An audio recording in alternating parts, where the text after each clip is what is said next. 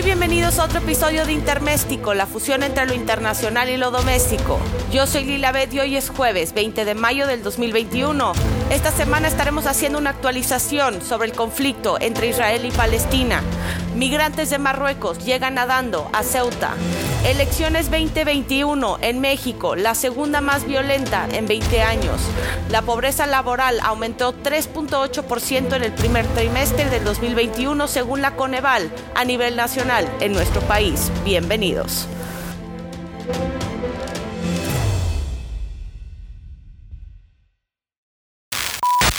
En su cuarta conversación telefónica con el líder israelí en una semana, el presidente Biden comunicó a Netanyahu que espera una significativa desescalada en camino a un alto al fuego en los bombardeos, que han dejado ya más de 210 palestinos muertos y 12 del lado israelí en 11 días de intercambio de ataques. Los dos líderes mantuvieron una detallada discusión sobre el estado de la situación en Gaza, el progreso de Israel a la hora de degradar las capacidades de Hamas y de otros elementos terroristas, informó asimismo en el comunicado la Casa Blanca. Este lunes fue la primera vez que Biden se posicionó públicamente a favor de un alto al fuego, después de haber recibido la presión de miembros progresistas del Partido Demócrata y de otros países para que juegue un papel más activo en la crisis en Oriente Medio.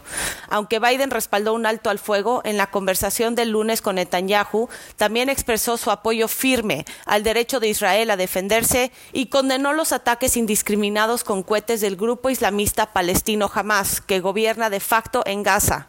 Israel y las milicias palestinas en la franja de Gaza continuaron esta madrugada con el intercambio de fuego con nuevos lanzamientos de cohetes desde el enclave y más de 120 bombardeos israelíes sobre objetivos militares del movimiento islamista Hamas, según el ejército israelí. Mientras continúan las hostilidades en la zona, crecen también los rumores sobre un posible alto al fuego. Según medios locales, podría regir a partir de mañana viernes, aunque ni jamás ni las autoridades israelíes se han pronunciado al respecto. Ahora es importante también entender por qué el presidente Joe Biden está entre la espada y la pared. Biden ha sido cauteloso en su estrategia con el Medio Oriente, particularmente con el conflicto entre Israel y Palestina. Entiende que hay muy poca disposición de ambas partes para llegar a un acuerdo y el conflicto le presenta una crisis política en Estados Unidos. Después de cuatro elecciones generales en dos años, los, los, israelíes y Netanyahu no han podido formar un gobierno, mientras que los palestinos están divididos en facciones.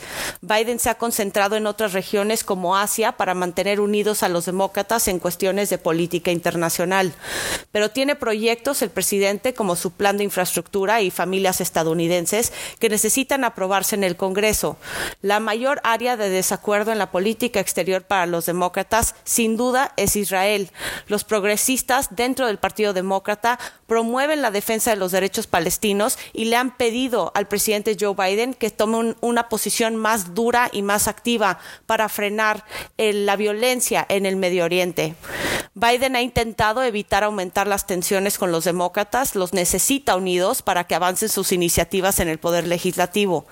Los demócratas tienen una mayoría débil en el Congreso, especialmente en el Senado, donde va a requerir que todos los miembros del Partido Demócrata voten a favor de sus proyectos si quiere que prosperen.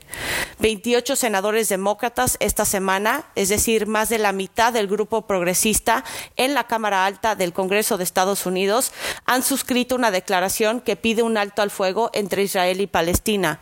Ante ello, Biden reiteró el derecho de Israel a defenderse y por eso en su última conversación con Netanyahu también por primera vez apoyó una tregua entre Israel y Palestina. El domingo pasado, esta postura de Estados Unidos lo dejó aislado en el Consejo de Seguridad de las Naciones Unidas, donde bloqueó una declaración impulsada por China, Noruega y Túnez que pide una tregua entre las partes. Su veto impidió que la ONU se pronunciara sobre la situación entre Israel y Palestina. Creo que con la presión de la comunidad internacional, al igual que del Partido Demócrata, el presidente Joe Biden ha tomado una postura más firme para frenar la violencia entre Israel y Palestina. Unos 8.000 migrantes de Marruecos nadaron hasta el enclave español de Ceuta, en el norte de África, el lunes pasado. Así lo dijo el martes el ministro del Interior de España, Fernando Grandes Marlasca. Las autoridades de España dicen que ya han sido devueltos a Marruecos al menos 4.000 migrantes.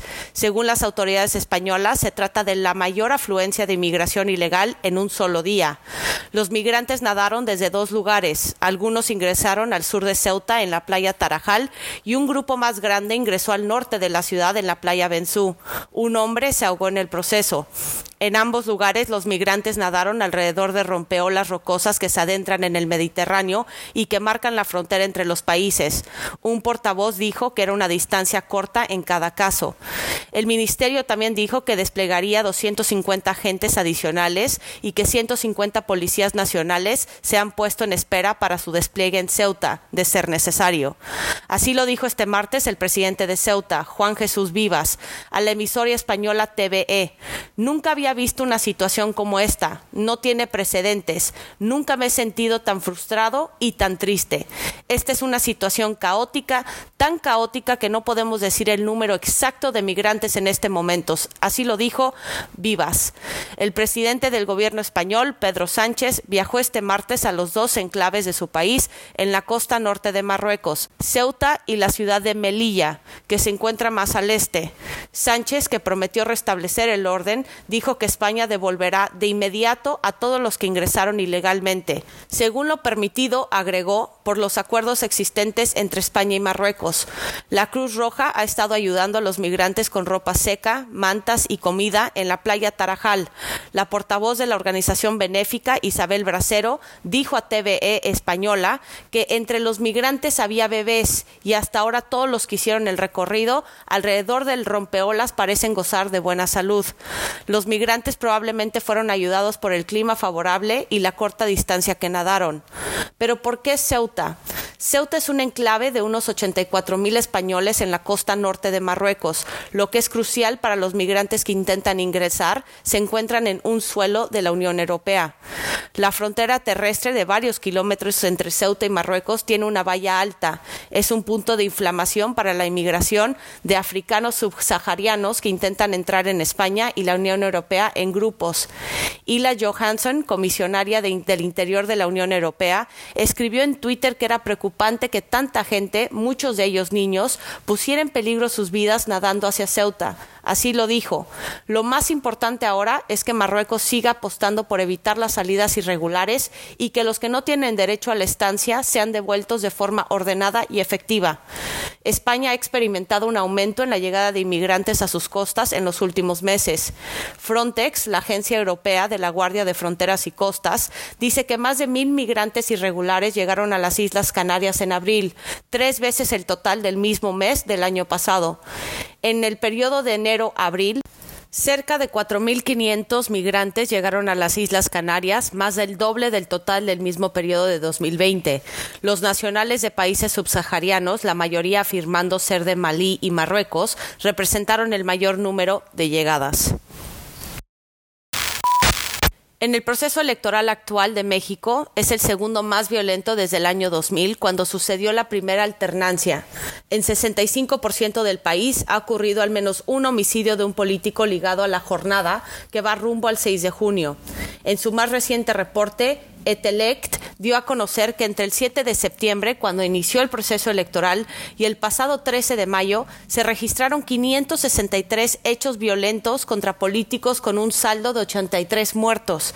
Al revisar la información presentada por la consultora, se desprende que de los 83 políticos que fueron asesinados, 32 eran candidatos a un puesto de elección popular y 21 competían por una presidencia municipal y 6 por una regiduría. De los homicidios a candidatos, el primero fue cometido contra Alejandro Toledo, aspirante a diputado suplente del diputado local de Guerrero por Morena, Moisés Reyes, el pasado 9 de septiembre. El último fue el candidato a presidente municipal de Cajeme, Sonora, por Movimiento Ciudadano, Abel Murrieta, el 13 de mayo. En estos 83 asesinatos, 76% eran opositores al gobierno estatal y de los 27 candidatos a puestos en, alcaldías, en 88% de los casos también eran de posición del presidente municipal en funciones.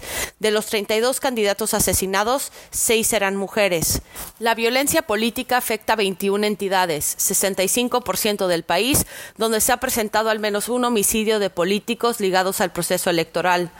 Veracruz es la entidad con el mayor número de políticos muertos, registra 15, seguido de Oaxaca con 11 y en tercer sitio Guerrero con 8. Y más lejos se ubican Baja California Norte y Guanajuato con 6, Morelos con 5, Puebla, Jalisco y el Estado de México con cuatro. La consultora realizó el mismo ejercicio en los comicios de 2018. En aquella ocasión se registraron 774 agresiones contra políticos que dejaron 48 precandidatos y candidatos asesinados. La violencia que se registró en este proceso electoral mereció incluso una declaración del ex secretario general de la Organización de las Naciones Unidas, Kofi Annan, quien calificó el proceso democrático como el más grande de la historia de México, marcado por niveles de violencia contra los candidatos. Con base en estas cifras, el proceso electoral 2021 representó una disminución de 34% respecto a 2018 en el número de candidatos asesinados, aunque aún restan 20 días del proceso y también falta el proceso postelectoral. Lo que revelan estas cifras es que el ser candidato en México es poner en riesgo tu vida. Los abrazos se convierten en balazos. Según la Coneval, la pobreza laboral se define como el porcentaje de la población con un ingreso por su empleo inferior al valor de la canasta alimentaria. La pobreza laboral en México aumentó 3.8 puntos porcentuales a nivel nacional, al pasar de 35.6% a 39.4% en el primer trimestre de este año, en comparación con el mismo periodo de 2020. Aumentó en 26 de las 32 entidades y destacan la Ciudad de México con un incremento de 14.9 puntos porcentuales, Quintana Roo con 10.1 y Baja California Sur con 8.3 puntos. Este aumento de la pobreza tiene que ver con la reducción anual de 4.8% en el ingreso laboral real y el aumento de las líneas de pobreza extrema por ingresos, es decir, el valor monetario de la canasta alimentaria, que fue de 3.7% en zonas urbanas y de 4% en las zonas rurales. La reducción del ingreso laboral real promedio se concentra en el primer y segundo quintil del ingreso, con disminuciones de 40.8% y 11.5% respectivamente, mientras que en 20% de la población con mayores ingresos esta disminución es de 1.5%. En el primer trimestre de 2021, el ingreso laboral real promedio de la población ocupada a nivel nacional fue de 4.456 pesos al mes. El ingreso laboral mensual de los hombres ocupados durante este periodo fue de 4.787 pesos y el de las mujeres 3.930, lo que indica una brecha entre los ingresos laborales en este trimestre de 856 pesos en total. Esta brecha entre ambos bloques de población dejó a México todavía más desigual, con un índice del Gini que pasó de 0.490 a 0.512 en apenas un año. Es evidente que la pobreza laboral en México, que también fue detonada por la crisis económica que dejó la pandemia de COVID-19, ha aumentado, pero también el presidente Andrés Manuel López Obrador se comprometió a reducir la desigualdad y reducir la pobreza. Me parece que lo que revela el reporte de la Coneval, que aumentó la pobreza laboral, será uno de los grandes retos que tiene el presidente a corto y a mediano plazo en nuestro país. El expresidente Donald Trump está bajo investigación. Este martes, la fiscal general de Nueva York, Leticia James, dijo que una investigación sobre la organización de Trump pasó de ser estrictamente civil a ser también una investigación penal, lo cual es un buen recordatorio de los varios enredos legales que enfrenta el expresidente, mientras trabaja para mantener el control del Partido Republicano y reflexiona sobre una candidatura a la reelección presidencial en 2024. Aunque la oficina de James no dio detalles sobre qué fue específicamente lo que llevó a definir una investigación penal, lo que parece ser es que la oficina del fiscal general, en el curso de la investigación de los agravios civiles del presidente, encontró algo que no parecía correcto y parecía tener algún tipo de elemento criminal y sumó a la oficina del fiscal del distrito de Manhattan. Esto les permitirá unir recursos y compartir información.